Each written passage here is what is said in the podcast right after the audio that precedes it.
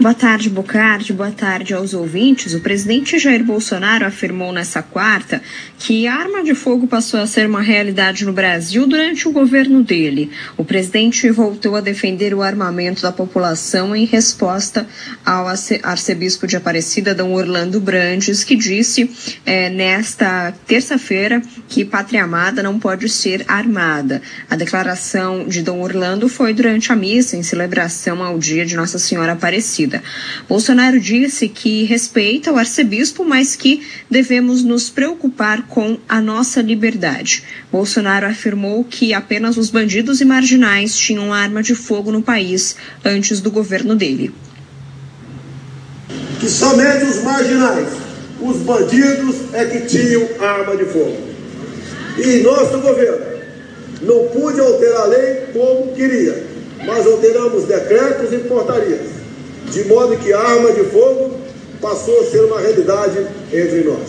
Respeito os bispos, respeito a todos que têm uma posição diferente da minha. Não é porque quando eu não quero uma coisa, eu acho que ninguém pode ter o direito de querer. Nós devemos nos preocupar com a nossa liberdade é, o presidente participou de um evento de entrega de títulos rurais em Miracatu, no interior de São Paulo, na região do Vale do Ribeira, que é a região mais, pro, mais pobre aqui do estado. O irmão do presidente, inclusive, Renato Bolsonaro, é chefe de gabinete do prefeito de Miracatu e é um comerciante na cidade. Inclusive, ele é considerado o elo político da região com Brasília. Bolsonaro estava no evento com sintomas gripais, como tosse e rouquidão, mas mesmo assim permaneceu sem máscara e cumprimentou apoiadores na chegada. A ministra Tereza Cristina, deputados federais e estaduais também estavam presentes no palco junto com o presidente, sem equipamento de proteção, Bocardi. O que, que ele falou sobre André Mendonça? É, traz para a gente a informação, por favor.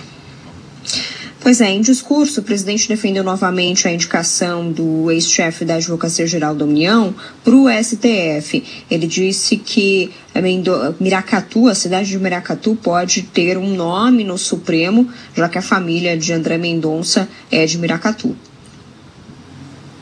Se Deus quiser, brevemente, Miracatu terá um ministro do Supremo Tribunal Federal meus cumprimentos por esse homem extremamente competente, capaz e inteligente.